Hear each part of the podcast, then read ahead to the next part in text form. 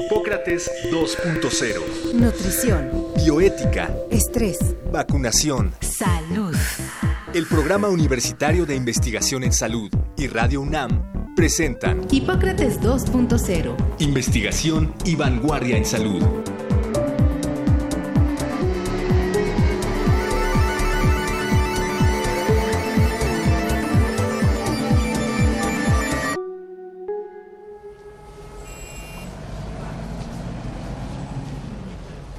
La contaminación ambiental no solo se presenta en los lugares públicos, donde el tránsito de automotores y las emisiones producidas por la actividad comercial e industrial hacen fácilmente perceptible la mala calidad del aire en nuestras ciudades. Existe otro tipo de contaminación que llama la atención de clínicos e investigadores con relación a la presencia de sustancias potencialmente dañinas dentro de las casas, escuelas, centros de trabajo o lugares públicos la contaminación intramuros.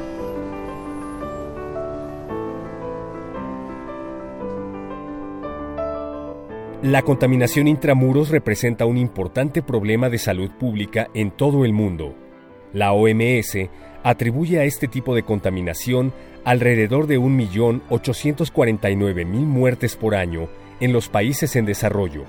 ¿Qué riesgos conlleva? ¿Cómo podemos reconocerla? ¿Cuáles son los problemas de salud relacionados con ella? Para contestar estas preguntas y otras más, hoy, en Hipócrates 2.0, invitamos al doctor Rogelio Pérez Padilla, médico internista, subespecialista en neumología, investigador clínico y profesor de medicina, jefe del Departamento de Investigación en Tabaquismo del Instituto Nacional de Enfermedades Respiratorias, Ismael Cosío Villegas.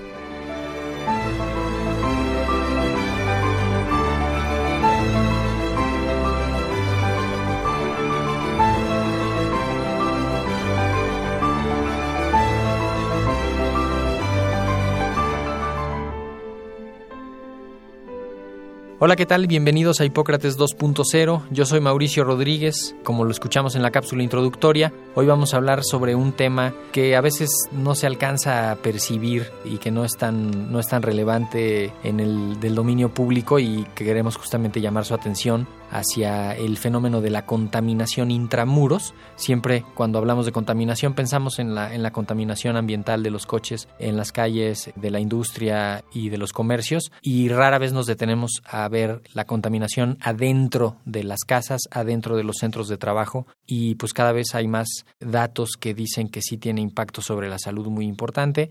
Y pues para eso invitamos a un especialista que ha trabajado gran parte de su vida en la investigación clínica de las enfermedades respiratorias. Y pues antes que nada eh, agradecer al doctor Rogelio Pérez Padilla que esté en Hipócrates 2.0. Bienvenido Rogelio. Muchísimas Muchas gracias por la invitación. Quizá poner el contexto, la importancia de la contaminación intramuros, ¿por qué hablar de eso? ¿Cuáles son las fuentes de contaminación intramuros? ¿Cómo lo ven ustedes, Rogelio? Sí, eh, sin duda es un asunto relevante para la salud. Por un lado, pasamos dentro de las casas y dentro de los sitios de trabajo, pues la mayor parte del día. En la calle estamos, pues en realidad, poco tiempo. Claro casi todo el tiempo estamos intramuros. Entonces, la mayor parte del aire que respiramos es intramuros. Y si está contaminado, el impacto va a ser mayor que inclusive el extramuros, claro, que es en lo que se le ha dado pues mucho más peso. Por el tiempo de exposición, son mucho, mucho más tiempo de exposición. Mucho más tiempo, pero si además es una zona muy contaminada, pues es mayor la exposición. Claro. Y esto sucede sobre todo en lugares que utilizan combustibles eh, sucios o poco limpios, sobre todo con combustibles sólidos, que básicamente son la biomasa, la leña y productos de la agricultura y el carbón mineral. El carbón mineral es sobre todo relevante en Asia, en, en la India y en China, pero sobre todo en China. Entonces, desde el punto de vista académico se separa bastante bien la contaminación de los sitios de trabajo, uh -huh. porque esto entra dentro de las enfermedades ocupacionales. Claro. Y bueno, puede estar muy contaminado y con productos muy tóxicos, por ejemplo el asbesto, ¿no? Sí. Las minas que generan una serie de enfermedades. Pero lo que es común en las casas es el humo de la combustión. Combustibles sólidos en zonas rurales generan mucho problema O sea, leña principalmente. Leña en nuestra zona y carbón mineral en, en otras zonas, que es mucho más tóxico que la leña, por ejemplo. Pero en las casas de las ciudades hay muchos contaminantes también. Uno de los más relevantes y en el que se ha insistido más es el humo del tabaco, el tabaquismo de segunda mano, que contamina fuertemente las casas en las personas que fuman dentro de la casa.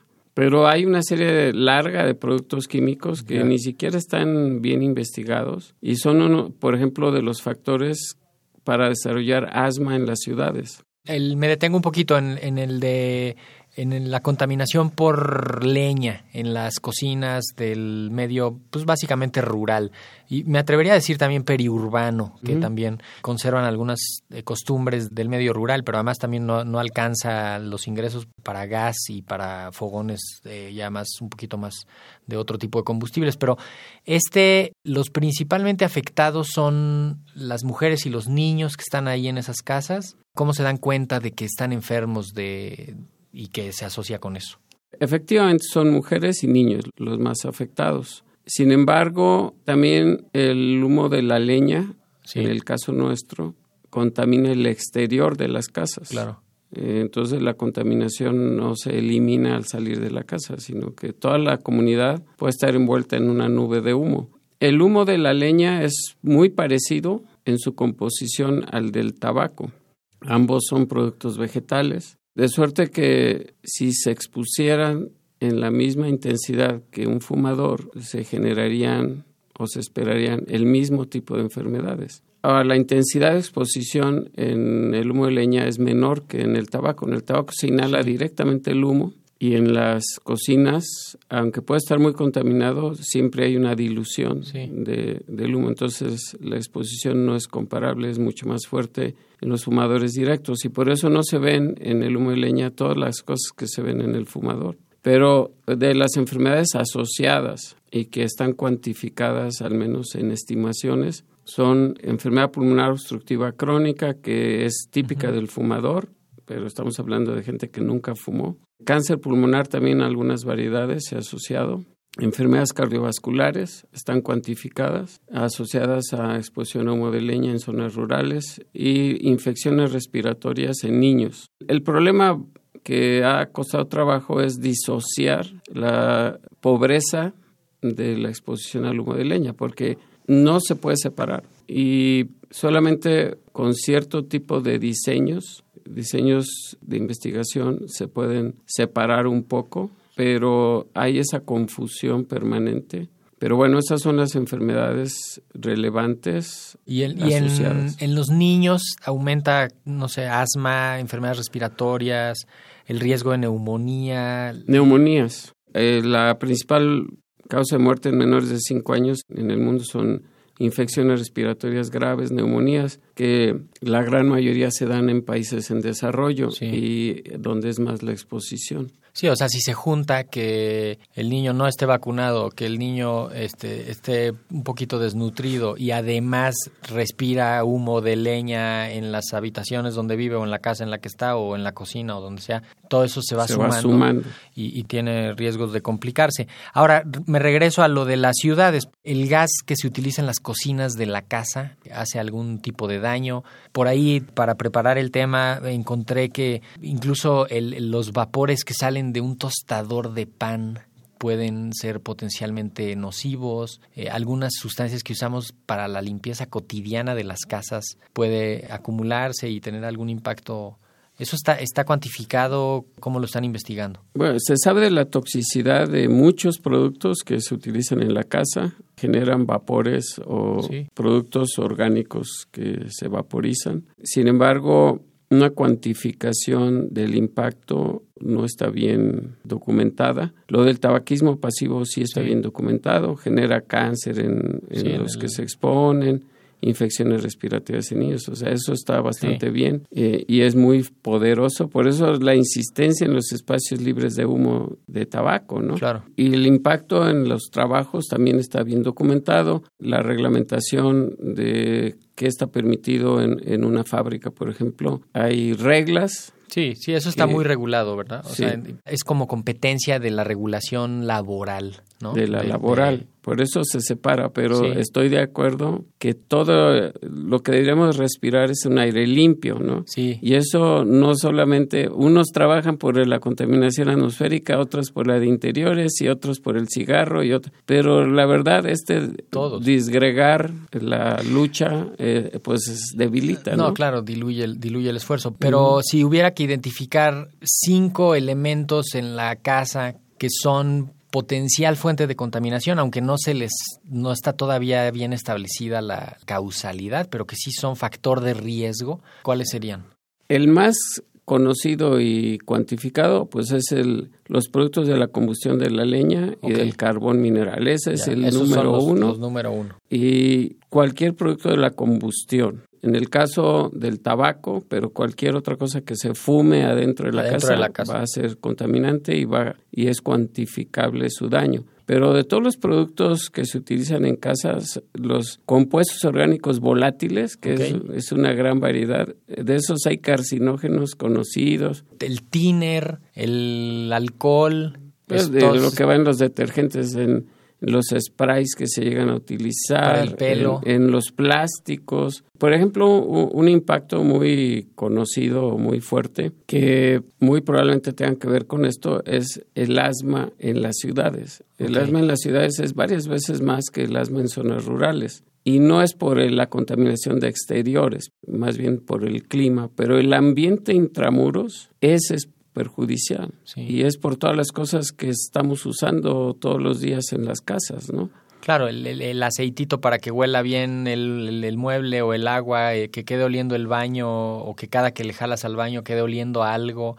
Todo eso son sustancias químicas que están ahí y que van a pues, tener un eh, impacto. Eventualmente pueden tener un impacto, ¿no? Que todavía no está cuantificado, pero que pueden ir sumando a una persona que sea más sensible pues le puede hacer un poco más de daño. Hay algunos eh, artículos y referencias que describen los materiales de los pisos, todos estos nuevos pisos sintéticos de que agarran basura y la aprietan hasta hacer una pasta especial y con eso hacen un piso. Pegamentos. que luego se está erosionando en la casa y libera eh, sustancias químicas, eh, pegamentos, ¿no? Pues Insecticidas, desodorantes.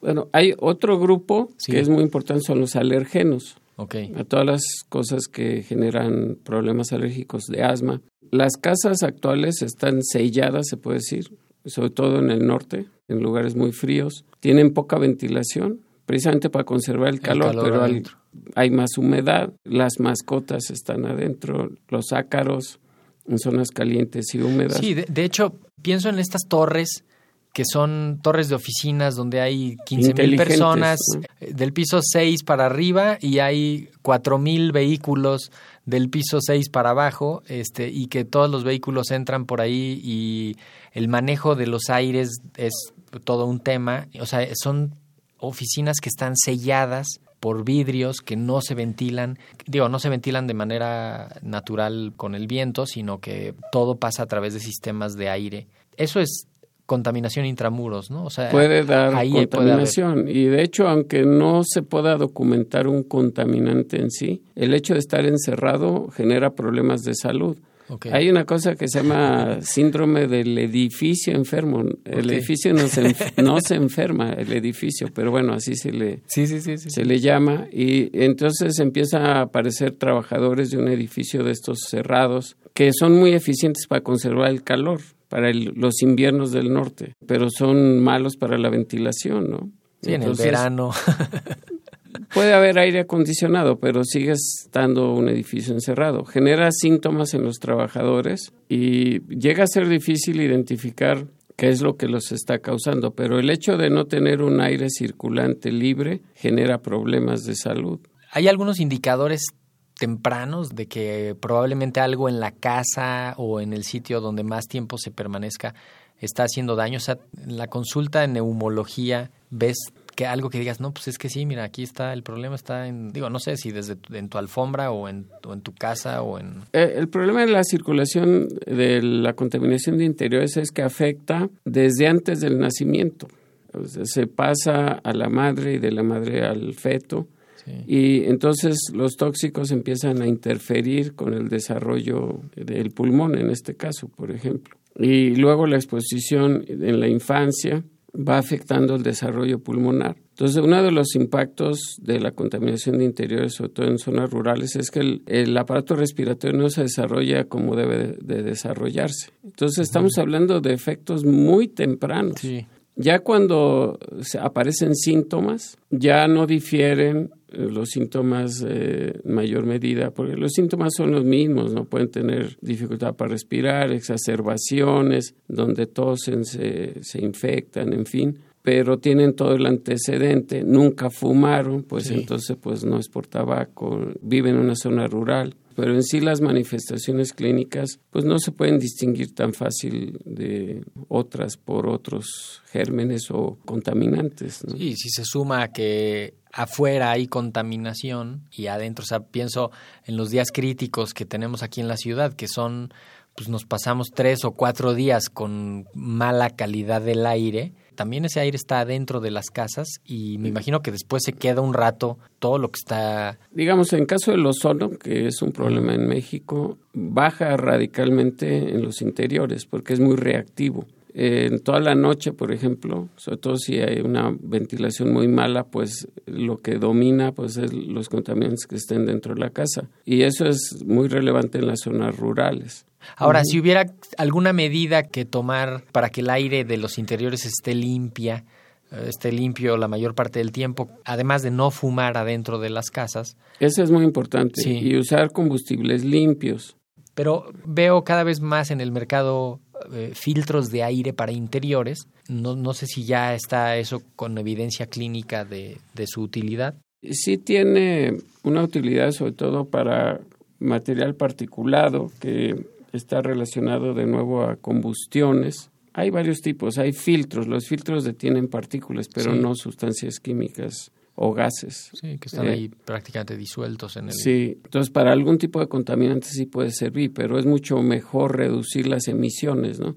En las zonas rurales, con una estufa mejorada se reducen las emisiones, pero no, no a un nivel que ya sea sano. En materia de alimentación, bueno, la dieta es muy importante para la salud. Por ejemplo, tenemos antioxidantes que son importantes para los contaminantes eh, que generan estrés oxidativo. El ozono es uno de ellos. Son elementos esenciales para mantener la salud respiratoria y bueno, pues es un componente bueno, digo, detalles desde que la carne asada, dejar que se queme la cosa en la estufa, las tortillas doraditas, este, cocinar incluso con carbón adentro de la casa como una carne asada eventual. Sí, usar leña en interiores viene siendo el efecto de las zonas rurales, ¿no? Carne asada, o sea, lo que sea. Se generan muchos productos de la combustión, hay cancerígenos y hay tóxicos, hay irritantes. El carbón, para el que usa el carbón, es menos contaminante porque ya básicamente está purificado el carbón y genera CO, CO2, monóxido de carbono. La mayor contaminación se generó al hacer el carbón, pero pues esa se hizo en otro lado, ¿no? Ya a la hora de utilizar el carbón vegetal ya no es tan contaminante si un día hago una carnita asada en mi casa y se mete el humo a mi casa y ahí se me queda el resto de la tarde y me siento a ver una película y estoy así, ¿eso me va a hacer daño? Bueno, el problema ahí es qué tanto monóxido se metió, porque el monóxido es muy tóxico, se genera por combustiones incompletas, que puede ser de los braseros. Se sabe muy bien que hay gente que se muere porque tienen braseros y duermen con el brasero y se intoxican con monóxido, también con carros encendidos. Entonces sí es, sí es un problema. Sí puede haber daño ahí más allá de la salud humana, ¿qué tanto contribuirá la contaminación intramuros al resto de la contaminación? Pues sí, sí contribuye, ¿no? Por ejemplo, pues todo el, uso de combustibles sólidos contribuye pues, al efecto invernadero. La combustión en las casas rurales es muy ineficiente. El fogón abierto necesita mucha masa de leña o de lo que sea para generar el calor. Entonces, son combustiones a baja temperatura que emiten muchos contaminantes. Las estufas mejoradas reducen considerablemente la contaminación y también hacen más eficiente. Entonces, tienen su utilidad, pero no puedes cambiar en una comunidad dos o tres y que el resto de la comunidad siga utilizando el fogón tradicional, porque viene la parte de exterior y se ha documentado que a menos de que toda la comunidad esté en la misma, Porque mira, se echa por una chimenea el humo hacia afuera, pero pues ese contamina las casas, etcétera, ¿no? Entonces la cocina está más limpia, pero alrededor, pero alrededor pues está el mismo que, humo. Que aquí en las ciudades eso tiene un efecto importante. Cerca de donde yo vivo hay un, unos que venden unos pollos a la leña súper ricos, pero que generan una cantidad de humo para toda la colonia que dices, oye, no hagan esto, ¿no? Están en una casa, literalmente abren el zaguán y prenden ahí el carbón y entonces todas las casas de al lado pues se llenan de leña que es como, de pronto es como el, el, de los tamales que está calentando sus tamales con leña y, y eso está como bien tolerado, eso no está regulado, ¿sí? No, no está regulado. Eso es la rutina en las zonas rurales, porque digo, como la mayor parte cocina con leña. Pero aquí eso, eso es algo que ocurre aquí en las ciudades. Exactamente. El impacto pues depende de la densidad de gente que utilice leña. Pero sí impacta. Por ejemplo, en zonas frías de Estados Unidos se ha cuantificado qué tanto de la contaminación extramuros es por la combustión intramuros. Eso está cuantificado. Pero como en la parte invernal utilizan las chimeneas para calentarse con leña, en muchos lugares cada vez ha habido temporadas de mucha frecuencia, mucho más de lo que se utiliza aquí la leña. Entonces depende de la densidad de uso de leña, pero si todas las casas tienen una chimenea, pues va a ser muy importante. No quiero dejar de preguntarlo así directamente. Hay una cultura de la aromatización. Los olores naturales y los olores humanos ciertamente generan para algunos eh, aversión, pero hay una cultura de aromatizar los coches, las casas, los baños, los cuartos, todo, los pasillos, las salas de espera, como que, que huela a algo bonito que alguien asume que eso es algo bonito, algo agradable. Eso desde tu punto de vista profesional y tu experiencia en la clínica de neumología, ¿tú crees que eso va a tener algún impacto en la salud o, ya lo tiene y, sabemos algo ya de eso? La verdad es que para cada producto se requeriría hacer un estudio. Sí. Se sabe pues que muchos aromatizantes tienen sustancias químicas que pues no son recomendables, ¿no? Y que uno supone que va a haber un impacto adverso en la salud. De nuevo, ¿qué impacto? Es de la densidad del uso y la intensidad de la exposición, ¿no? Esas dos y la toxicidad del producto, ¿no? Entonces es una combinación de cosas, de qué, qué tanto impacto va a tener, pues depende de esos factores, ¿no? Sí, pienso en las, en la, incluso hay culturas que usan el incienso, ¿no? De manera constante y, y, todas las casas tienen y todas las hay un altarcito y hay un incienso y siempre es como esta permanencia, pues es como una presencia ahí etérea, ¿no? De, de, algún espíritu que anda por ahí, pero eso no está bien, ¿no? Tener un incienso prendido todo el día en la casa.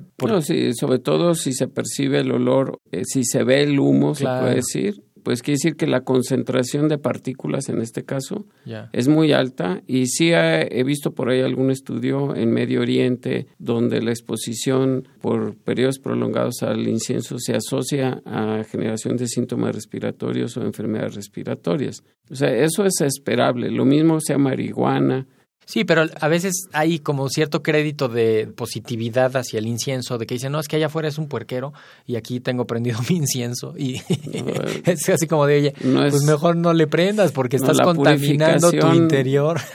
la purificación es espiritual, no es una purificación del aire. No, hombre, esto de, de, pasar con copal y de llenar ahí el lugar de, pues, de producto de la combustión, eso no es, no es saludable, ¿no? No se espera que sea saludable. Bueno, pues creo que con esto podemos cerrar eh, la plática de hoy. Eh, me parece que cuando menos resaltar la importancia de ponerle atención al aire de los interiores. Creo que ese puede ser el mensaje, el mensaje más, más útil para, para la audiencia. ¿Cuáles son las principales fuentes de contaminación en el ambiente interior también? Ya las, ya las ponemos. ¿Con qué idea quieres despedirlo, Rogelio? Yo creo que nuestra posición desde el punto de vista de la salud respiratoria es que tenemos que tomar simultáneamente en cuenta todas las fuentes de aire sucio, ¿no? Y entonces sí nos importa mucho la contaminación exteriores, pero también la interior es el tabaco, la marihuana, todas las fuentes de productos tóxicos para el pulmón y para el cuerpo, porque al final de cuentas se pasa a la sangre todo y se va para todo el cuerpo. Entonces, ese es nuestro nuestra posición, tomar en cuenta todo al mismo tiempo.